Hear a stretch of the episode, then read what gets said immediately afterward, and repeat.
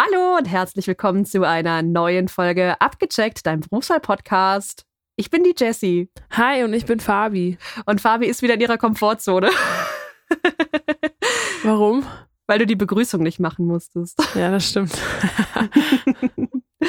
Ja, wir stellen euch hier jede Woche einen neuen Beruf vor und heute haben wir einen sehr kreativen und äh, aus meiner Perspektive auch außergewöhnlichen Beruf dabei, nämlich die Schauspielerin. Und weißt du, was mir gerade auffällt? Bei, letzte Woche im Intro habe ich vergessen, das zu sagen. Wir haben gar, also komplett ausgelassen. Siehst du, so Haben aus der Übung war ich. Ja. Ja. Aber ich denke, äh, jeder, der die Folgen davor schon gehört hat, der wird wissen, dass wir das immer sagen.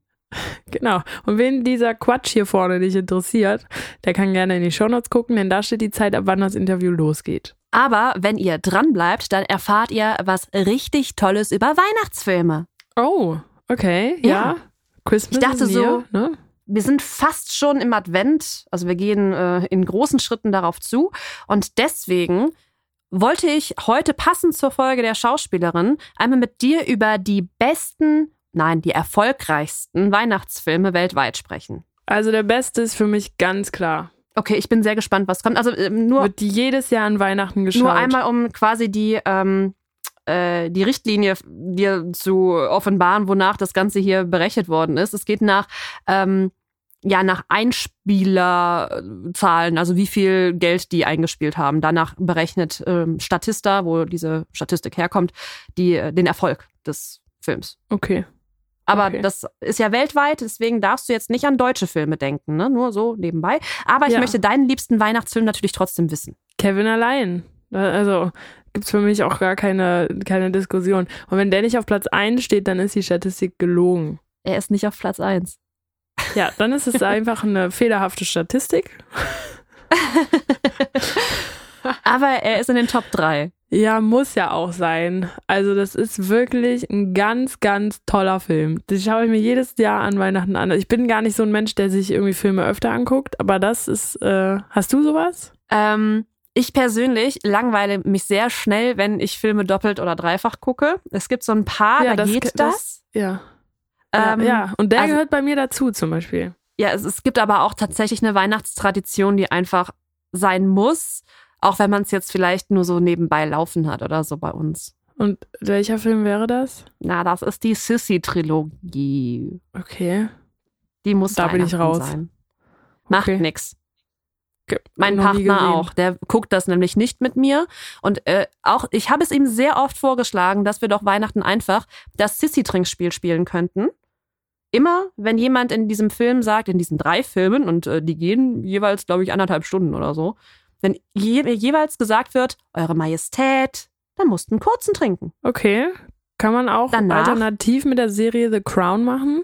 Könnte man, aber das ist nicht so lustig. Okay. Aber wir wollten ja wissen, welcher Pl äh, Film auf Platz 1 ist. Und wenn es nicht Kevin allein zu Hause ist, weil der ist ja auf Platz 2 und wir reden von internationalen Filmen, wo Sissy ja leider nicht drunter zählt, ähm, was würdest du dann sagen, was eventuell auch sehr erfolgreich war? Also wenn es Kevin allein zu Hause nicht ist, dann ist es Kevin allein in New York. der ist auf Platz 3. Oh ja! Ah, Dann fehlt noch Platz toll. 1. Ja, boah, ich kenne wirklich nicht viele Weihnachtsfilme. Mir fällt jetzt gerade nur Den noch der Grinch du. ein. Ah, sehr gut. Boah. Platz 1 Wow. ist der Grinch. Das, ah, ich habe den Film noch nie gesehen. Hast du das schon mal gesehen? Äh, ja, aber äh, ewig her. Also keine Ahnung, wann das war. Wir haben uns auf jeden Fall mal zu einer Weihnachtsfeier, in der man, zu der man quasi mit Kostüm kommen sollte, haben wir uns als Grinch geschminkt und das kam sehr gut an und wir haben den ersten Platz belegt. Wie der Film. Und weißt du, warum Wie ich nur auf den Grinch gekommen bin? Wie denn? Weil eine Szene bei Kevin allein ist, so, da guckt er den Grinch. so gut kenne ich mich mit Weihnachtsfilmen aus. Hammer. Nee, Also das wäre mir wahrscheinlich nicht aufgefallen, wenn ich jetzt Kevin allein zu Hause schaue. Zu Haus, nicht zu Hause, ne? Zu Haus heißt es. Ich denke, unsere äh, Gästin, weil das ist ja unser neues Lieblingswort, wird den Film auch kennen, aber darüber haben wir in der Folge nicht gesprochen, sondern darüber, wie man Schauspielerin wird und was man dafür mitbringen muss. Und damit starten wir, denke ich, auch mal jetzt in die Folge und äh, wünschen euch jetzt schon eine schöne Vorweihnachtszeit, aber wir hören uns schon noch mal zwischendurch, oder? ja, aber na sicher doch. Abgecheckt, dein Berufswahl-Podcast.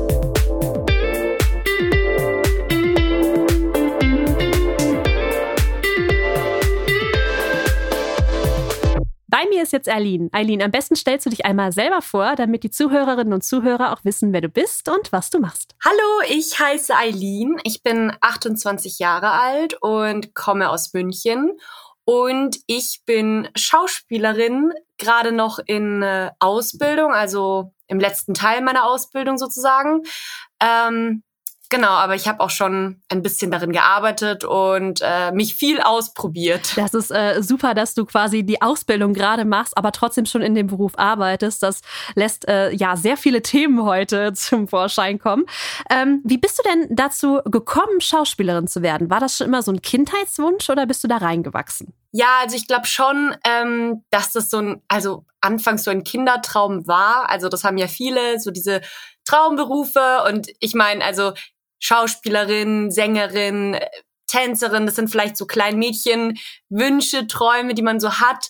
Und ich glaube, ich erinnere mich, ich war, ähm, ich war mit sieben Jahren in Harry Potter im Kino und ich fand das so toll und ich war so fasziniert und ich habe damals gesagt, das will ich machen.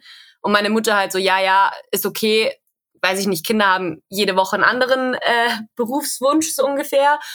Und ich habe das dann aber irgendwie immer so ein bisschen gemacht. Also mit Theatergruppen, ähm, so neben der Schule oder dann eben auch im Abi hatte ich dann äh, darstellendes Spiel, also auch irgendwie Theater.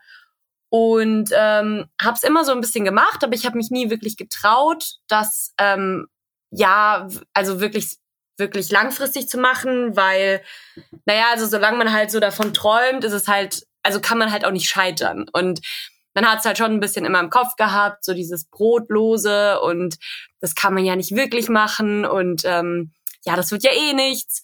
Und ähm, dann bin ich nach dem Abi ein Jahr nach Neuseeland gegangen und danach wusste ich eigentlich nicht genau, was ich machen will und dachte mir, okay, irgendwas, ja, irgendwas Gescheites, halbwegs gescheit. Ähm, und dann habe ich halt geschaut, was kann man denn so studieren, was mich interessiert und was so in die Richtung geht. Und dann habe ich ähm, Theaterwissenschaft studiert. Also dann habe ich mich an der LMU in München dafür eingeschrieben, weil ich mir gedacht habe, ach, klingt ja fast genauso. Und habe das dann auch fertig studiert, also habe dann meinen Bachelor drin gemacht. Ähm, aber da habe ich halt festgestellt, es hat nichts mit Schauspielerei zu tun, sondern halt, es ist, ja, es war halt ein Studiengang an der LMU und der war auch sehr interessant und der war halt aber wissenschaftlich. Und ja, ich habe viel Hintergrundwissen gehabt und auch ein bisschen Praxis und so weiter. Ähm, aber halt nie wirklich, also man wird nicht als Schauspieler ausgebildet. Ähm, und darüber habe ich aber dann auch ganz viel noch kennengelernt. Also ich habe dann im Radio gearbeitet und mich so ein bisschen ausprobiert, dann mal bei der Zeitung und alles so drumherum gemacht. Und ähm, dann habe ich irgendwann mir gedacht, gut, wenn ich schon nicht wirklich mit meinem Studium jetzt Schauspielerei machen kann, dann vielleicht was anderes beim Film. Und dann habe ich ähm, drei Monate ein Praktikum gemacht in der Aufnahmeleitung bei einem Filmset. Ähm, das war Reiterhof Wildenstein, so ein schöner ZDF-Film so, mit Pferden auf dem Land. Ähm, und habe mir halt alle Abteilungen mal so angeschaut und danach habe ich dann noch mal drei Monate für den zweiten Teil gearbeitet ähm, als Setrunner. Das, ähm, da sieht man einfach alle Abteilungen und schaut sich einfach alles mal an. Und da habe ich halt festgestellt, okay, wow, also die einzigen, die wirklich den coolen Beruf haben im Filmbusiness, sind wirklich die Schauspieler, weil alles andere ist super, super anstrengend, super stressig. Ähm, und dann habe ich mir halt gesagt, okay, gut, ich bin jetzt 27, war ich damals.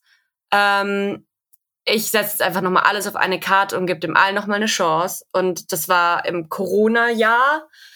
Ähm, und da habe ich mich dann bei allen staatlichen Unis auch nochmal beworben, ähm, habe so die große Runde gemacht, ähm, habe dann aber überall tatsächlich eine Absage bekommen, wegen meinem Alter hauptsächlich auch. Und dann habe ich an diesem Filmset, wo ich gearbeitet habe, eben ähm, ein paar kennengelernt, also eine Schauspielerin auch, die dort gedreht hat. Und die hat mir eben eine private Schule in München empfohlen, wo sie selber war.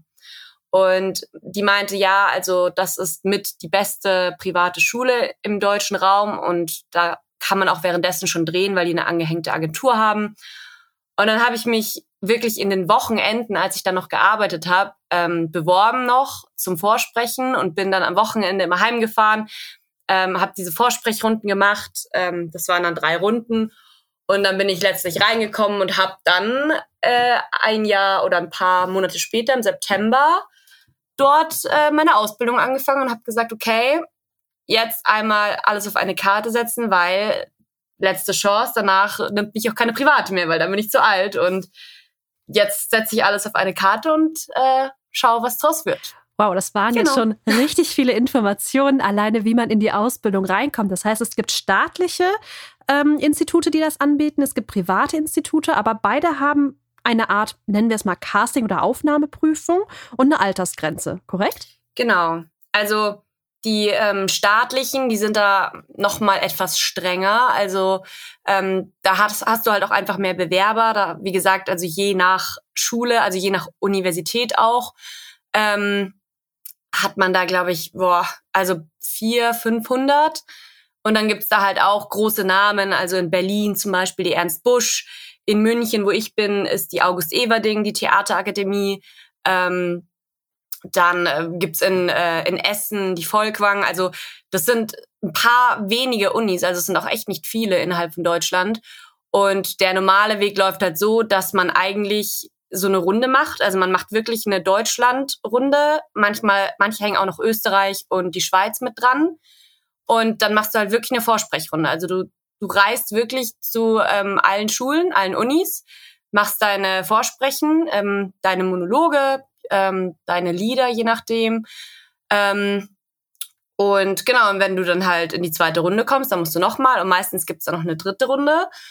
Ähm, genau, und bei den staatlichen ist es halt so, die sind subventioniert, also die sind, wie gesagt, vom Staat gefördert. Das heißt, du musst nichts zahlen. Ähm, und die Klassengrößen sind sehr klein, also es sind meistens so acht bis zehn Leute in einer Klasse von 400 Bewerbern, 400, 500. Das ist Wahnsinn. Ähm, genau, und, und viele sind halt auch noch sehr jung. Also es, die nehmen halt oft gerne auch Leute, die so 18, 19, 20 sind. Ähm, weil man die halt, ich weiß es nicht, noch mehr schleifen kann, weil da noch mehr Zeit ist, ähm, eben auch in der Karriere. Ähm, genau, und äh, da ist es eben super, super schwer reinzukommen. Und bei den privaten, ähm, da gibt, da ist halt das Problem, dass es viele schwarze Schafe gibt. Also es gibt sehr, sehr, sehr, sehr, sehr viele private Schulen, die wollen nur dein Geld. Also es ist, wie es ist. Und es gibt nur ganz wenige, bei denen man wirklich eine Ausbildung bekommt, wo man danach auch mitarbeiten kann. Ähm, und viele, also das ist noch so ein bisschen oldschool, aber ähm, oft wird halt gesagt, dass man ähm, nur auf einer staatlichen eine Chance hat. Also die haben einfach einen besseren Ruf. Ähm, aber das hängt auch ein bisschen davon ab, ob man ans Theater will oder an den Film, äh, zum Film, weil ähm, die staatlichen machen noch mehr Theater, also wirklich so ganz klassisch.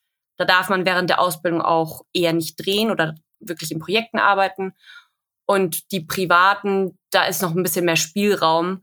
Also bei der, auf der ich bin, da ist es ähm, eben auch sehr, sehr stark filmgefördert. Also wir drehen halt auch wirklich während der Ausbildung schon und das kann man auf einer staatlichen halt nicht machen und dafür, also bin ich sehr dankbar, weil ich halt jetzt schon sehr, sehr viel Arbeitserfahrung dadurch bekomme und genau, also da schon ein bisschen, ja, mehr machen darf, sagen wir es mal so. Jetzt hattest du ja das große Glück, dass du dadurch, dass du am Set gearbeitet hast, mit Schauspielern sprechen konntest und fragen konntest, an welche Schule du gehen kannst. Wenn jetzt jemand aber nicht diese Möglichkeit hat, wie findet er denn heraus, welche Schule unter die schwarzen Schafe zählt und welche wirklich seriös ist?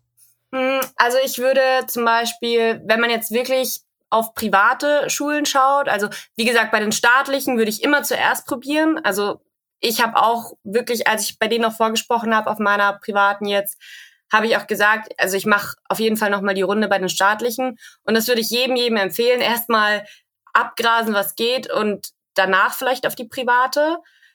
Ähm, einfach auch, weil es halt eine finanzielle Sache ist. Ähm, aber wenn man wirklich sagt, okay, aber ich möchte eigentlich auf eine private, weil ich habe irgendwie genau das und das im Blick, dann immer auf die Absolventen schauen. Also wer war auf der Schule und arbeiten die aktuell auch wirklich oder kennt man die alle nicht oder haben die alle überhaupt also nichts mehr damit zu tun? Ähm, dann auch, wer sind die Dozenten? Also wer unterrichtet da eigentlich? Sind das selber Leute aus der Branche? Haben die irgendwie schon gedreht oder sind es Leute vom Theater? Ähm, und äh, ja, und dann halt auch ganz klassisch gucken, gibt es Empfehlungen, gibt es äh, ja, gibt es irgendwie schon schon Berichte über diese Schule ähm, und äh, ja, das wären so, glaube ich, meine drei wichtigsten Komponenten, wo ich gucken würde. Ähm, und eben auch so ein bisschen nach dem Stundenplan schauen. Also, wie gesagt, wenn die da sehr lapidar sind und irgendwie nicht so wirklich rausrücken mit Infos, ähm, dann immer ein bisschen aufpassen. Ähm, aber wie gesagt, also ich finde immer so auf Absolventen und Dozenten schauen, ähm, bringt schon sehr viel. Jetzt hast du den Stundenplan schon angesprochen. Das wäre nämlich jetzt mein nächstes Thema gewesen. Nämlich, wie verläuft die Ausbildung? Also was steht wirklich auf dem Stundenplan? Ja, also das ist immer sehr individuell.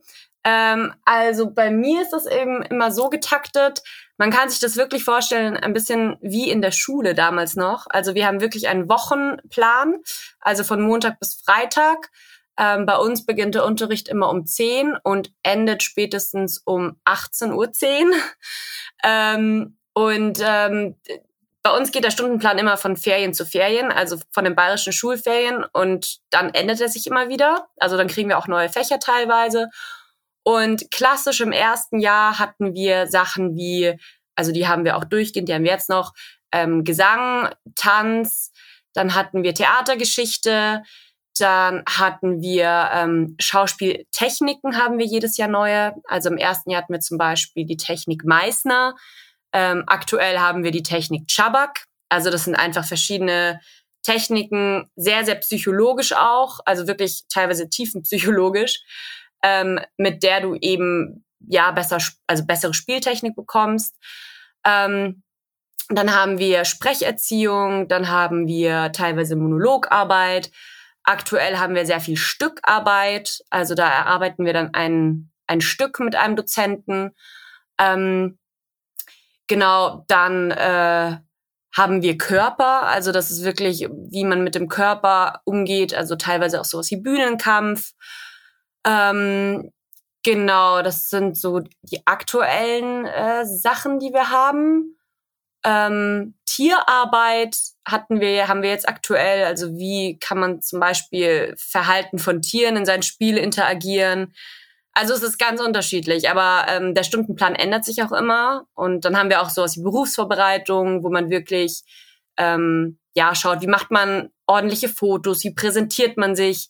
Ähm, weil letztlich ist es schon so, dass es ein Handwerk ist, wo es sehr, sehr, sehr stark um die Eigenpräsentation geht und die Eigenvermarktung. Also wie präsentiere ich mich für einen Caster und für einen Regisseur, ähm, um eben genommen zu werden. Weil oft geht's, naja, so traurig es klingt, aber oft geht es weniger um Talent und um gutes Spielen als um die richtige Vermarktung und den richtigen Typus. Und das kriegen wir zum Beispiel in Berufsvorbereitungen ähm, mitgegeben. Ich hätte jetzt tatsächlich genau. gedacht, dass Talent eigentlich so der größte Faktor ist, der in der Schauspielerei eine Rolle spielt. Und jetzt, äh, jetzt sagst du, dass es eigentlich gar nicht so ist. Ähm, ich frage mich halt jetzt auch, wie werden denn diese Fächer von den Dozenten bewertet? Also äh, kommt es da nicht wirklich aufs Talent an? Also wonach gehen die? Hm, also es kommt drauf an. Also wir haben zum Beispiel äh, teilweise, also in, in Tanz oder in Gesang, da haben wir wirklich ähm, Choreografien, die wir dann ähm, am Ende des Jahres, äh, das sind einfach Prüfungstänze, die musst du dann können und lernen und da geht's dann um die Präzision, um die Ausführung, machst du alles richtig und natürlich wird halt auch geguckt, wie du dich über ein Jahr entwickelt hast, ob du ähm, Fortschritte gemacht hast oder nicht. Ähm, und dann gibt's im Endeffekt eine Note und in Gesang ist es auch so, also wir haben ein Prüfungslied, dann gibt es einen Prüfungsabend, wo jeder auch sein Lied präsentieren muss, also wie eine Aufführung quasi. Ähm, genau, bei Sprecherziehung zum Beispiel, da wird auch immer geschaut. Also wir haben unterm Jahr immer so kleine Aufgaben, die wir machen müssen. Und dann hatten wir eben auch einen Sprechertext, den wir wirklich präsentieren mussten. Und da geht's wirklich um Sachen wie Artikulation, um, um Präsenz auf der Bühne, um, ja, hast du eine, ein, ja, einen, einen guten Sprechduktus, hast du einfach gut gearbeitet. Also das kann man da schon messen. Aber andere Sachen wie mh, Stückarbeit oder Monolog, da haben dann auch die Dozenten gesagt, das wollen wir nicht bewerten, also nicht benoten wirklich, weil da geht's ja nicht darum, ob du, weiß ich nicht, ob es mir jetzt gefällt, wie du spielst, sondern das ist halt eine Kunstart und da geht's dann eher so um bestanden, nicht bestanden. Also, keine Ahnung, wenn jemand die ganze Zeit seinen Text nicht lernt oder halt irgendwie nicht präsent ist auf der Bühne. Aber da bewerten sie dann eher weniger mit Noten. Wie kann ich mir denn genau. dann so ein äh, Zeugnis in der Hinsicht vorstellen? Steht denn da ähm, bestanden oder stehen da Texte? Es gibt ja auch Textzeugnisse. Also wie äh, sieht am Ende ja das Zertifikat quasi aus?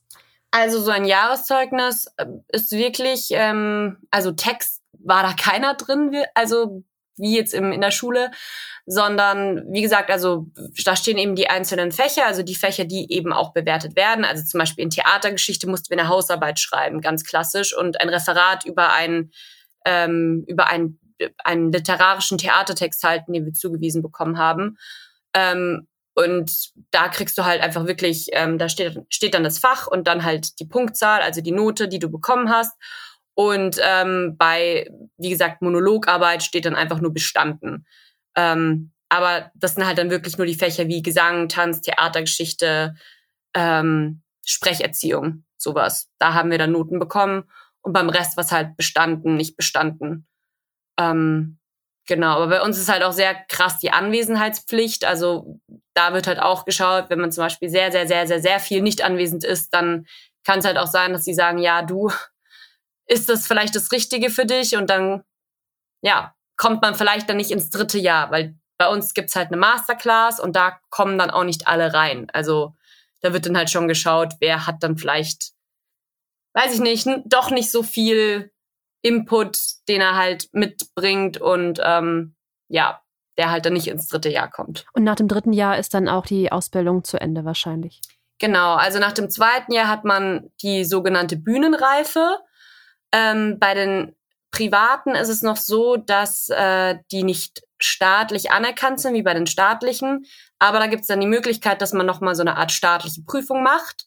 Und dann hat man auch die, ja, die, die große Bühnenreife und dann kann man sich halt bei sowas registrieren, ähm, wie die ZAV, das ist die zentrale ähm, Künstlervermittlung, ähm, so eine zentrale Casting-Kartei und da ist es halt immer gut drin zu sein und dafür braucht man eben die staatliche Prüfung. Aber die kann man dann eben noch nachholen, wenn man das möchte. Ich würde jetzt einmal gerne den Schwenk zur, ähm, ja, zur, zur Arbeit machen, weil Ausbildung und Arbeit unterscheidet mhm. sich ja wahrscheinlich ein bisschen. Äh, und du ja, sagst ja, ja, du kannst jetzt während deiner Ausbildung schon arbeiten. Ich habe gerade schon gedacht, wow, das ist aber äh, heftig, wenn du von 10 bis 18 Uhr in der Schule sein musst und dann noch arbeiten. Ähm, aber es scheint ja vereinbar zu sein.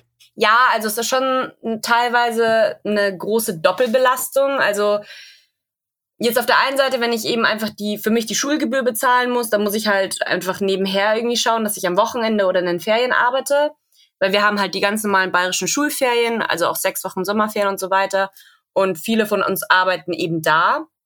Und wenn wir wirklich ähm, mal einen Dreh haben, also ein Projekt, ähm, dann geht es auch immer vor. Also dann werden wir von der Schule freigestellt und ähm, drehen dann halt währenddessen. Oder man hat mal einen Nachtdreh, ist zwar unangenehm, aber dann drehst du halt nachts und dann kannst du am nächsten Tag auch oh, wieder in die Schule okay. gehen.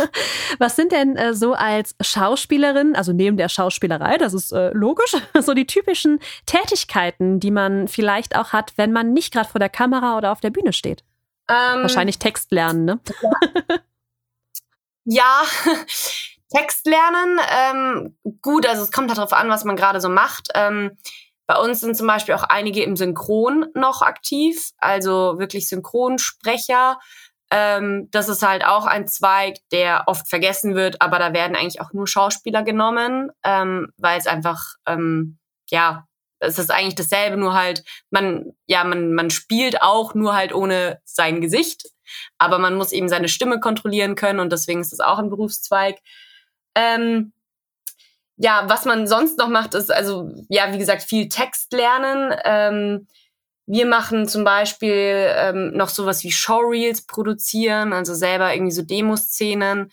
Ähm, man bewirbt sich auf Castings teilweise. Ähm, oder meinst du jetzt, was man noch arbeiten kann, wenn man gerade nicht dreht oder auf der Letztendlich, wie so ein Arbeitsalltag aussieht, wenn es den überhaupt als Schauspieler gibt? Boah, ja, einen geregelten Alltag hat man definitiv nicht.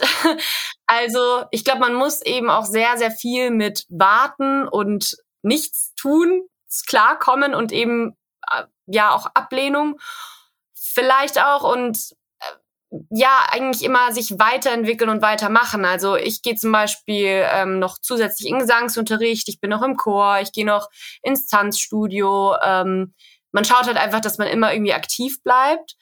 Ähm, man geht auch oft einfach auf Events oder schaut sich zum Beispiel in München das Filmfest an, schaut sich neue Projekte an. Man beschäftigt sich mit aktuellen Sachen, die gedreht werden, mit, ähm, mit Trends, was, was passiert gerade so in der Filmbranche. Ähm, man kann immer irgendwelche Workshops machen.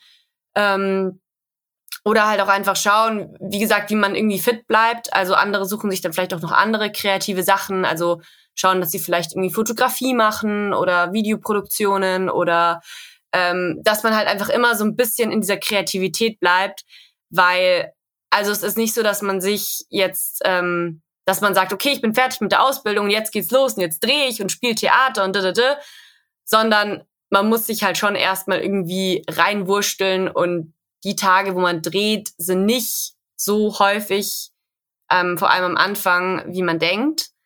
Und ähm, ja, also ich glaube, es ist das, das Schwierige oder das Harte ist eher die, die sind eher die stillen Phasen, wo nichts passiert und dann eben nicht so in Selbstzweifel zu rutschen und trotzdem irgendwie am Ball zu bleiben. Jetzt ist es ja wahrscheinlich nicht so, dass man irgendwo eine, eine Stellenausschreibung als Schauspielerin ähm, irgendwo liest und sich darauf bewirbt, sondern du musst ja irgendwie zu Castings, so wie ich dich verstanden habe. Wie findet man die denn? Weil die werden ja wohl nicht auf der Arbeitsagentur zu finden sein. Nein, also ähm, es ist schon so, also ohne eine Schauspielagentur ähm, ist es tatsächlich schwierig, vor allem wenn man einfach neu ist oder noch keine große Vita hat, also noch nicht viel gedreht hat. Ähm, also eigentlich hat man immer, immer, immer eine Schauspielagentur. Also es gibt natürlich welche, die machen das eigenständig, aber würde ich vor allem so als Anfänger niemanden empfehlen, weil, naja, wie gesagt, man kommt nicht an Castings, nicht wirklich, man wird nicht gut vertreten, also auch so Sachen wie Verträge, wie Gagen, wie Buyouts äh, einfach auch so Rechte und so weiter. Ähm, und es läuft halt eigentlich so, man, man bewirbt sich bei Agenturen, bei Schauspielagenturen, da auch immer gucken, dass das ähm, seriöse Agenturen sind. Also Agenturen, die Geld von dir wollen, im Vorhinein sowas wie eine monatliche Gebühr, sind unseriös, immer, immer, immer. Ähm, es gibt Komparsenagenturen, da kann man mal reinschnuppern, wenn man sich noch nicht sicher ist, ob das was für einen ist. Ähm, also Komparsen oder Kleindarsteller sind halt immer so die, die das Bild füllen, die im Hintergrund sind. Und da ist es auch schon mal gang und gäbe, dass man vielleicht so einen Jahresbeitrag bezahlt für eine Mitgliedschaft. Ähm, aber in einer richtigen, seriösen Schauspielagentur zahlst du nichts. Da zahlst du halt Provision, wenn sie dich vermitteln an, an, ein, an ein Filmset, an eine Produktion. Ähm, da zahlt man eben Provision an die, aber man zahlt keinen Beitritt oder irgendwelche Monatsgebühren. Dann weiß man immer, das ist nicht seriös. Genau, und wenn man eben in einer guten Schauspielagentur ist, dann ähm, hat man da eben äh, sein, seine Fotos, sein Demoband, ähm, sein About Me, also sein Vorstellungsvideo. Und ähm, die Caster kommen auf die Agenturen zu und sagen, für das und das Projekt suche ich die und die Person, ungefähr in dem Spielalter, mit dem Aussehen, der Ethnie.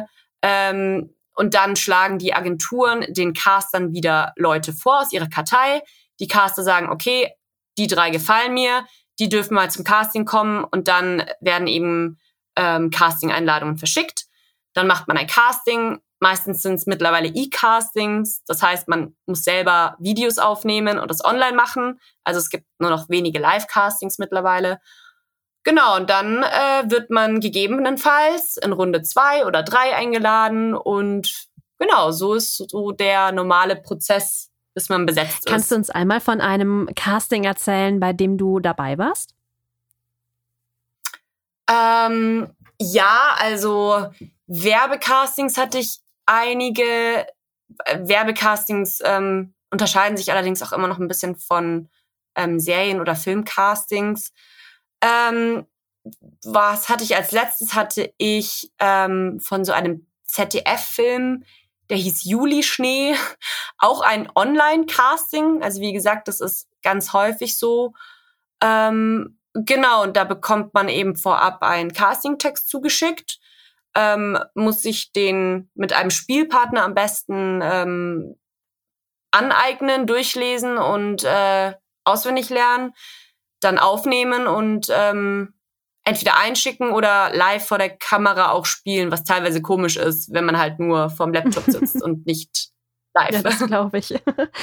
Was, ähm, mhm. nee, anders. Wie bereitest du dich denn auf deine Castings vor?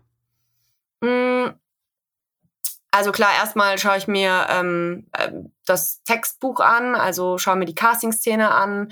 Ähm, ja, tatsächlich äh, kommt es immer darauf an, was es, ist es für eine Figur, worum geht's in dem Film oder in dem Projekt. Ähm, und erstmal am Anfang ist es wirklich äh, stupide Text auswendig lernen, weil man kann eigentlich oder ich kann immer persönlich ähm, erst was reinlegen, wenn ich textsicher bin.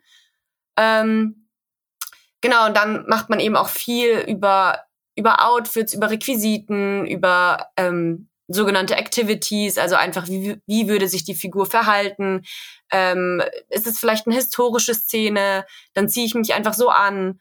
Ähm, Versuche halt einfach relativ authentische Umgebungen zu schaffen und Handlungen auch. Also wirklich so äh, kleine Details auch im, im, im, im Doing, ähm, dass man ja authentischer rüberkommt ähm, und eben bestenfalls jemanden zum Anspielen hat. Also jemand, der einem halt auch äh, den Text zurückgibt. Ähm, und das übt man am besten ein paar Mal und ähm, genau, und dann kann man es aufnehmen. Also so mache ich das gerne. Oder ich, ich schaue mir dann auch gerne manchmal irgendwie auf Pinterest irgendwelche Moodboards an, um, um da so ein bisschen Inspiration zu bekommen. Wie könnte die Figur aussehen oder wie würde die sich verhalten? Ähm, ja, so ungefähr. Jetzt sind es ja ganz, ganz viele junge Menschen, die mit der Schauspielerei liebäugeln. Wir haben ja gerade eben schon gesagt, dass das so ein kleiner Kindheitstraum auch von vielen war. Ähm, was würdest du denn empfehlen für, für junge Menschen? Wie können die sich auf den Beruf vorbereiten? Beziehungsweise was wären die ersten Schritte, damit sie dann auch erfolgreich sind?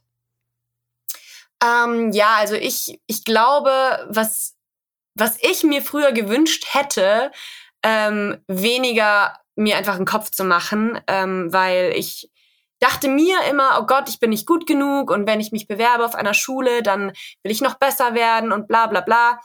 Und die, es ist nicht alles Gold, was glänzt, sagen wir es mal so. Also ähm, ich glaube, man sollte sich einfach ähm, schneller ins kalte Wasser werfen und einfach trauen und einfach machen. Also wie gesagt, Schule fertig machen natürlich ähm, und dann wie gesagt, äh, einfach mal bewerben, einfach mal schauen, ob es klappt. Ähm, klar, es hilft immer, wenn man vielleicht davor schon mal schaut, ob man irgendwie in der Theater AG mitgemacht hat, also vielleicht in der Schule oder wie gesagt, es gibt ja auch ganz viele freie Theatergruppen, einfach mal schauen, hey, was taugt mir denn? Vielleicht mag ich ja auch Musical, also vielleicht tanze ich und singe auch total gerne und da vielleicht einfach mal eine Tanzstunde mitmachen, eine Gesangsstunde mitmachen, vielleicht auch ein paar mehr mitmachen, ähm, oder mal so einen Schauspiel-Workshop machen ähm, oder wie gesagt auch mal so in diese Kompasserie reinschauen. Also diese Komparsenagenturen ähm, bieten ja auch einfach dadurch die Möglichkeit, mal ähm, am Set zu arbeiten und ein bisschen Setluft zu schnuppern und zu schauen, ist überhaupt der Arbeitsalltag was für mich? Weil am Set, da wartet man sehr, sehr viel. Also 90 Prozent sitzt man da und wartet und 10 Prozent dreht man. Ähm, um da halt vielleicht erstmal zu gucken, ist es was für mich? Also gerne mal irgendwie in die Komparserie schauen, in der Theateragentur, ähm, erstmal in, in einem Theaterverein oder in der Theater an, an, der Schule mal spielen, mal singen, mal tanzen. Ähm, genau, das wären so, um mal zu gucken, ob das was für mich ist. Und dann wirklich einfach bewerben. Einfach nicht so viel drüber nachdenken, sondern sich einen Monolog suchen, wie, gesagt, äh, wie gesagt, schauen, was wollen die Schulen haben, die Unis vielleicht, und dann einfach bewerben, weil, also wie gesagt, ich habe es mir so verkopft, dass ich dann irgendwann so alt war, ähm, dass mich zum Beispiel die staatlichen eher nicht mehr genommen haben. Ähm, mittlerweile stört es mich nicht mehr, aber ich hätte es mir vielleicht gewünscht, so ein bisschen früher anzufangen. Wir sind schon fast am Ende von diesem Interview angelangt und am Ende stellen wir immer die Frage, über die man in Deutschland nicht gerne spricht, nämlich das Geld. Was kann man denn als Schauspielerin verdienen? Ähm, ja, das ist eine schwierige Frage, weil das total projektabhängig ist. Ähm, ich sag's mal so, also ähm, Werbung gehört ja auch zur Schauspielerei, also wirklich Werbespots, da kannst du sehr, sehr gut verdienen. Also da kannst du, weiß ich nicht, am Tag mehrere oder ja, schon mehrere tausend bekommen, wenn es gut läuft. Ähm, wie gesagt, also wenn du auch öffentlich-rechtliche Sender drehst, also ZDF, ARD, sowas wie Tatort oder Rosemunde Pilcher, also alles, was eben 20.15 Uhr im ARD läuft, kannst du auch sehr, sehr gut bezahlt werden. Ähm, ich würde mal sagen, besser als jetzt ein Bürojob auf jeden Fall. Aber man kann eben auch lange keine Jobs bekommen. Von dem her ist es schwierig zu sagen, wenn man halt auch projektbezogen arbeitet. Also wenn du eben einen Film machst, dann verdienst du vielleicht mal deine 30.000, 100.000. Ähm, aber es kann halt auch sein, dass du dann drei Monate wieder oder vier, fünf Monate wieder gar nicht arbeitest und dann gleicht sich das wieder so ein bisschen aus. Ähm, deswegen ja, es ist sehr unterschiedlich, welche Projekte du machst. Theater wird auch wieder anders bezahlt. Synchron wird auch wieder anders bezahlt. Also es kommt ein bisschen drauf an, was man auch machen möchte. Also möchtest du zum Film? Möchtest du wirklich nur Werbung machen? Möchtest du vielleicht nur ans Theater gehen? Also manche wollen auch nur wirklich ans Theater. Und äh, da gibt es dann Tarifverträge. Also das ist unterschiedlich, je nachdem, in welche Richtung du möchtest. Total spannend. Ich glaube, in diesem Beruf wird es tatsächlich nicht langweilig.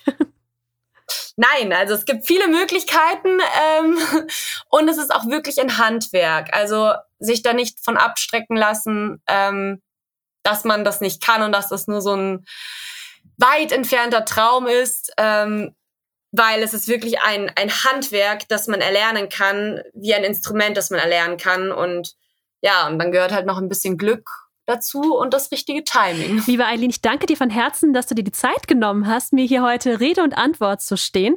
Ich verabschiede mich an der Stelle schon mal und überlasse dir das letzte Wort. Ja, vielen Dank. Es hat mich auch sehr, sehr gefreut, hier dabei gewesen zu sein und ein bisschen ähm, über diesen spannenden Beruf zu reden. Und alle, die sich jetzt vielleicht fragen, ist das was für mich oder ich traue mich noch nicht so richtig oder vielleicht bin ich gar nicht gut genug, den kann ich nur sagen, probiert's einfach aus. Ähm, lasst euch nicht abschrecken von großen Stars und Sternchen, weil die haben auch alle mal klein angefangen und wie gesagt, also es ist ein Handwerk, das man erlernen kann und ähm, ja, wenn man Geduld und Energie mitbringt, dann glaube ich, kann das auch jeder schaffen. Abgecheckt, dein Berufswahl-Podcast.